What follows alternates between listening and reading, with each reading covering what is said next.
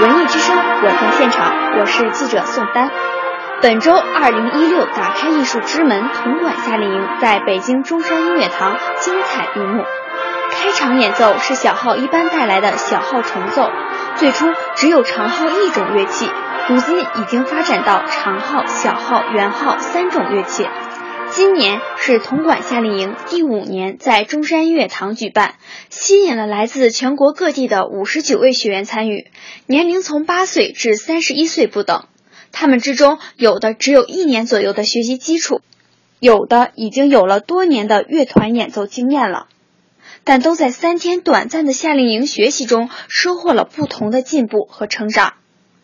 夏令营指导教师之一、长号演奏家刘洋老师谈起多年在中山乐堂举办铜管夏令营的经历，感受颇多。排练的时候非常安静，比以往好管理多了。呃，这也说明他们专业了很多，懂得了很多怎么样去排练，怎么样去做音乐。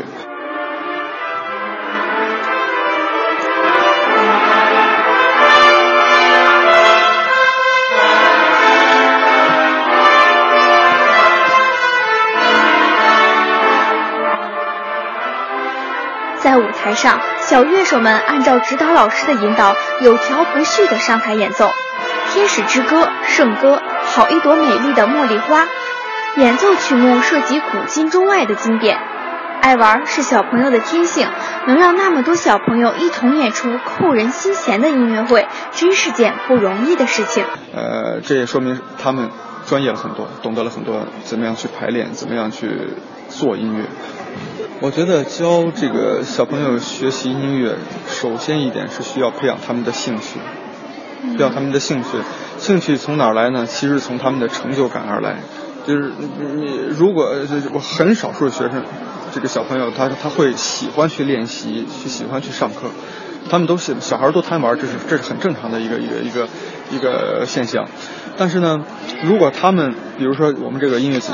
他们在学完了三天进行三天的课程之后，他们有一个在舞台上展示的机会，而且在舞台上能够跟大家合作在一起，同龄人在一起合作，而且站在中山音乐堂那么专业的舞台上，我觉得对他们来说是一个鼓励，所以他们也会增加他们的自信心，以后对他们的学习有很大帮助。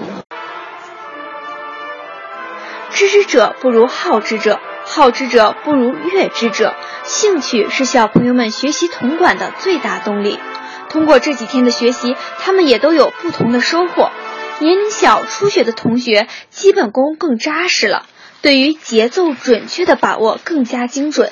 基础好一些的大同学，他们对于乐理的处理和把握，也有了更深入的认识。专业的舞台上，我觉得对他们来说是一个鼓励，所以他们也会增加他们的自信心，以后对他们的学习有很大帮助。嗯，其实我们三天的这个培训是比较紧的时间，每一组的学生都要演出一到两首重奏作品，甚至有独奏作品，所以这个培训时间其实对于职业乐手来说，三天的培训、三天的练习也是比较短暂的。但是呢，我们。嗯，通过这些很有经验的各个呃专业的教授，他们的对学生的这个培训，然后学生能够在三天之内站在舞台上把这个音乐会演得非常出色，呃，我相信他们有这个能力，相信我们的教教师们、教授们也有这个能力给他们这个引导到好的舞台上。本周铜管夏令营精彩演出正式闭幕。但对于很多小朋友来说，铜管的学习兴趣正越浓越烈。文艺之声记者宋丹北京报道。